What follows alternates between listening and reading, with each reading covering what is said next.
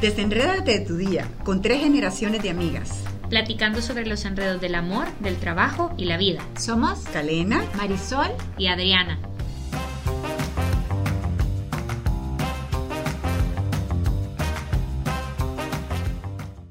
La pornografía te hace mejor en la cama.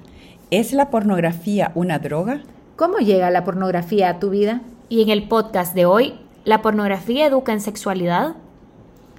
A ver, vamos con la primera pregunta. Porque realmente a mí sí me gustaría ser buena en la cama, o sea, o ser mejor en la cama. Porque eso es una cosa importante. Yo creo que este es un tema que mucha gente habla y mucha gente dice. Y, es una cosa buena. Y en miles de series se, se ve cómo se critica una persona a otra porque este no sirve en la cama o porque este es una, una maravilla o porque no sé qué o no sé cuánto. Em, como que estuvieran diciendo que cocina bonito, que cocina rico. Y o que cose bien. Y ese, digamos, es un tema de, de cómo desexualizado está el mundo, eh, que lo convertimos en una parte central de nuestras vidas. Y no es que sea malo, y es una parte central de la vida. Porque... No, y Freud no, se, Freud no se equivocó, es una parte central de la vida, pero dentro de una vida.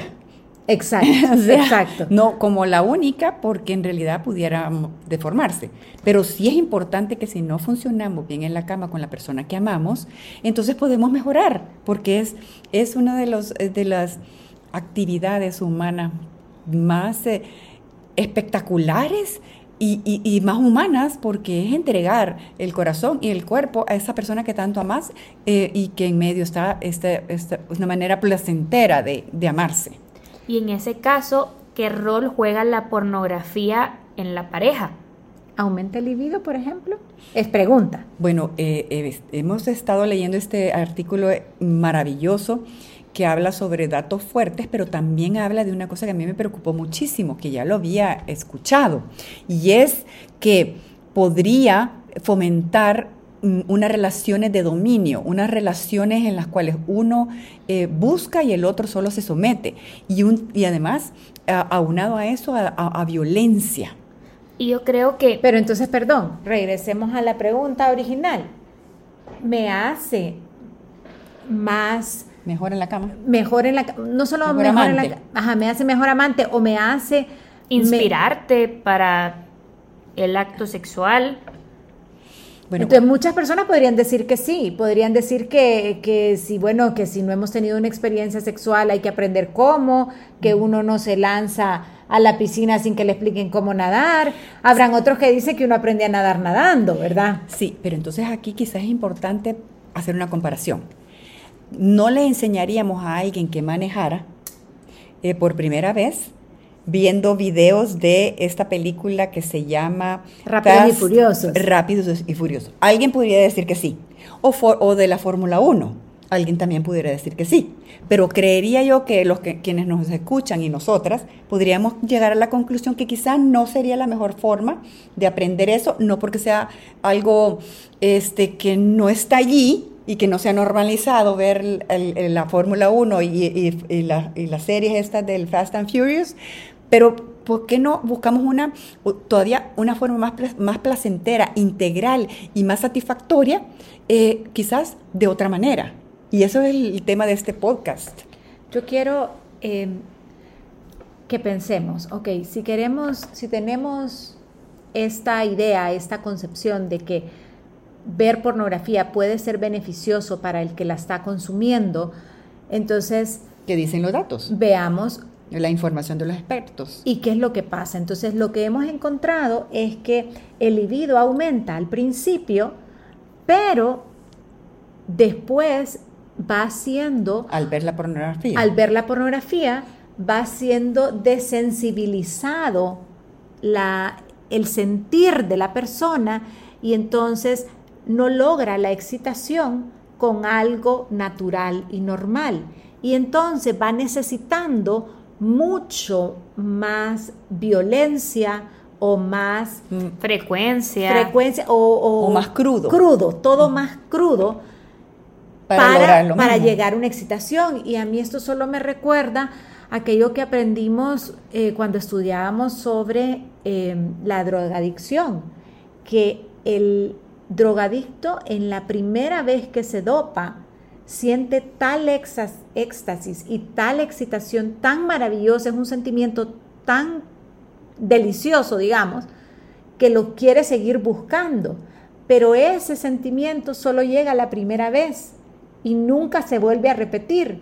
Entonces la siguiente vez tiene que volver a doparse con más fuerza para buscarlo, pero tampoco lo va a lograr y luego quiere volver. Entonces llega cierta relajación, digamos, si lo queremos ver así, pero no a un nivel tan profundo de satisfacción como aquella primera.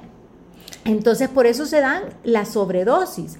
Y es lo mismo y puede pasar lo mismo. Entonces, con la pornografía. entonces, en lugar de ser mejor en la cama y haber tenido una fuente de inspiración sana, digamos, lo que está pasando es que nos estamos...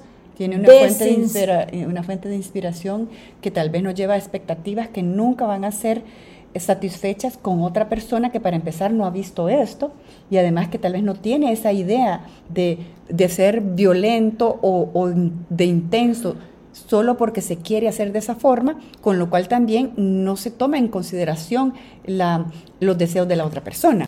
Entonces, ahí, ¿cuáles son los efectos que tiene la pornografía?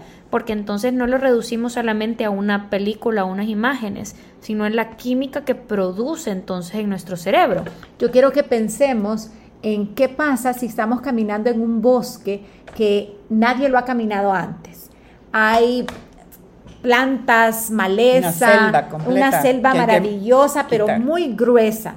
Entonces entra el primer explorador y va de alguna manera con un machete, un corvo, lo que usted quiera, y va eh, limpiando un poquito para poder caminar y atravesar la selva. Luego viene otro. Y como las hormigas empieza a hacer y empieza a caminar encima de esto porque aquí se veía un, un caminito un poquito más hecho, ¿verdad? Y entonces, ¿qué pasa? Que viene el siguiente y vuelve a abrir. Y de repente, pues la calle no está pavimentada, pero poco le falta, ¿verdad? Simplemente porque hemos caminado por ahí. Y esto es lo que pasa con las vías neuronales que se vuelven cada vez, digamos, mejor pavimentadas a medida que se, se recorren repetidamente con cada exposición a algo. A la pornografía. En este caso, a la pornografía. Entonces esas vías neurológicas al final se convierten en el camino en medio del bosque del cerebro por donde se encaminan las interacciones sexuales. Entonces, ¿qué pasa? Que voy aprendiendo la misma conducta y resulta que el 88% de las escenas de pornografía tienen violencia. Y de esas, el 94% es violencia contra las mujeres. Entonces, tú bueno, Esto me recuerda, eh, ¿se acuerdan la película aquella de 50 eh, sombras de, Grey? De Grey? Porque fue tan tremenda esa, esa película, porque era soft porn, en el cual solo porque al final se casaba la, con la, la, muchacha o le proponía matrimonio, entonces todo es permitido. ¿Y se acuerdan la controversia que creó? Porque decía, no si es que como una pareja puede hacer lo que quiera, sí, pero dentro de los niveles de, de dignidad. Y o sea, por lo que estamos diciendo, si estamos nosotros creando este camino neuronal, entendiendo un poco cómo funciona complejísimamente el cerebro, significa que sin darnos cuenta, o sea, sin ser conscientes, porque esto no es algo que uno diga yo lo controlo cuando quiero y lo dejo cuando quiero. Esa es el, la gravedad del tema, que no es algo que yo puedo dejar de ver cuando quiera, sino que va quedado grabado en el cerebro ese circuito neurológico que se vuelve como una adicción. Y entonces eso, y, digamos, por, por las facilidades de comunicación que existen con el Internet, ya lo vamos llevando a la aceptabilidad. Significa que entonces el riesgo es muchísimo más alto de exponernos por curiosidad a esa adicción sin medir los riesgos que puede conllevar. Y saben qué, hay, pero alguien que nos está escuchando puede decir, pero sí, pero ¿y cómo aprendemos esto? Además, a veces la pareja ya se aburre y entonces quiere algo emocionante en la cama. Puta, andate de viaje.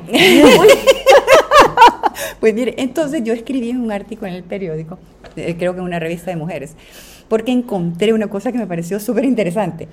En, Estados Unidos hace 20 años atraparon y metieron preso a la mejor em, madame de, de, los Estados Unidos que sus clientes eran los más importantes hombres de negocios de los Estados Unidos. Entonces revisaron... Madame es a una, la mujer que controla a las prostitutas. Exacto, correcto. Entonces ella escribió después su libro, cuando ya desde la cárcel o yo no sé cuál. Y entonces, gente, los consejos que daba a sus eh, prostitutas finas, divinas, guapísimas, era... Eh, los hombres cuando llegan a buscarlas, eran como 5 mil dólares la noche o algo así, o sea, algo, ¿verdad? Entonces decía, los hombres cuando llegan es lo que quieren es que los escuchen, que los traten con ternura. Nunca les, decía, no quiero que ninguna use ropa interior eh, eh, vulgar, sino que ropa interior elegante, linda. ¿A, dónde quiero llegar? Que ese, ese mito de que la pornografía de verdad nos educa en las relaciones sexuales mejores, es un mito que no es cierto, porque las relaciones sexuales es un camino de interesarte, interesarse uno al otro que es mucho más allá de, de, eh, de, un, de unas posturas o acciones que, que, que, pudieran creerse que por ahí va el asunto. O sea, que no es que tan acróbata o que tantas piruetas puedas hacer en la cama, sino la conexión real. sí, es la conexión real que sentís con tu pareja que te permite sentir ese placer físico. O sea, no es entonces... El placer físico lo vas a sentir, se puede llegar a sentir, para la mujer es más difícil llegarlo a sentir si no hay una conexión real, pero eh, para el hombre lo puede llegar a sentir. Pudiera ser. Como fuera.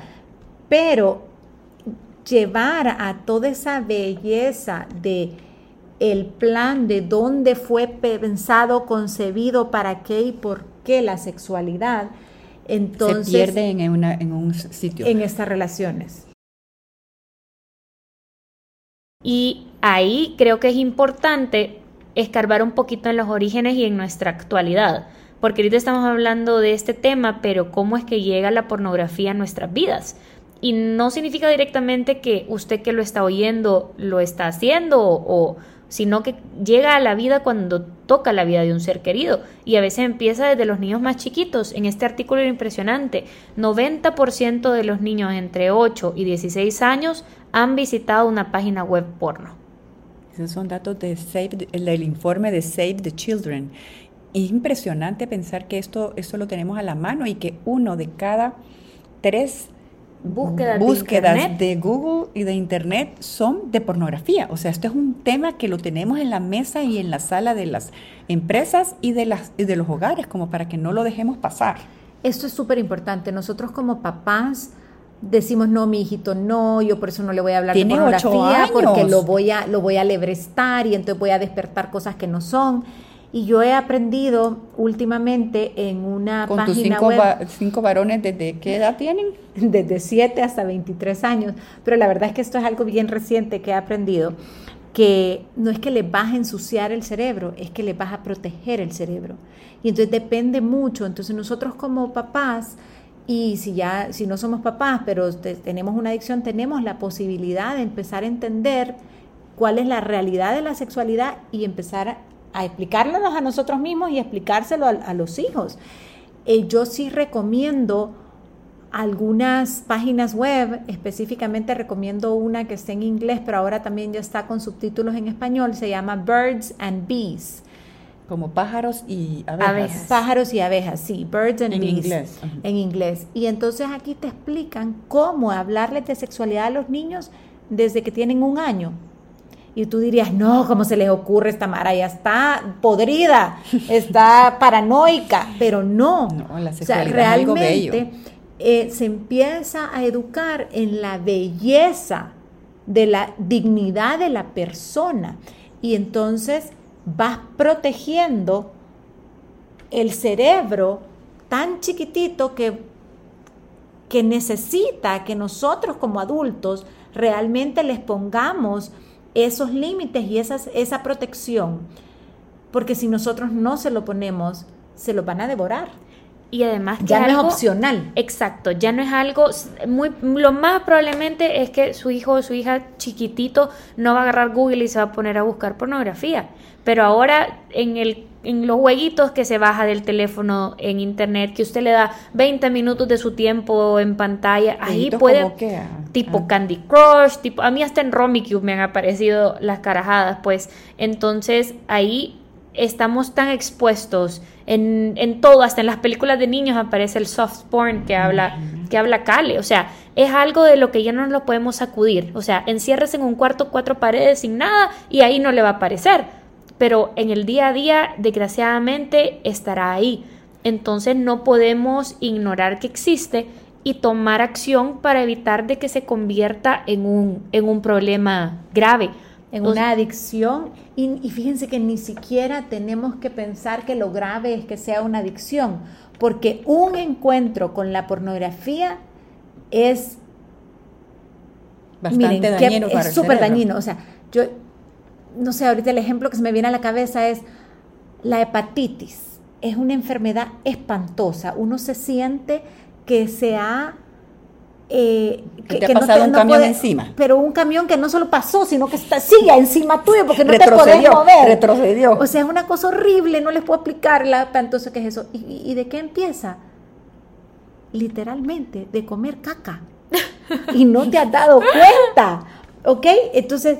Bien es- gráfica, ha sido bien. No, una cosa Eso me recuerda un asesor que, de espiritual que me dijo, fíjate que ahora estoy teniendo problemas eh, con parejas jovencitas de dos o tres años, en el De cual- casados. de casados, que, que los dos han visto pornografía, cada uno por su lado y se casaron, y las expectativas en la cama son de tal envergadura de irreales que no saben cómo conectarse.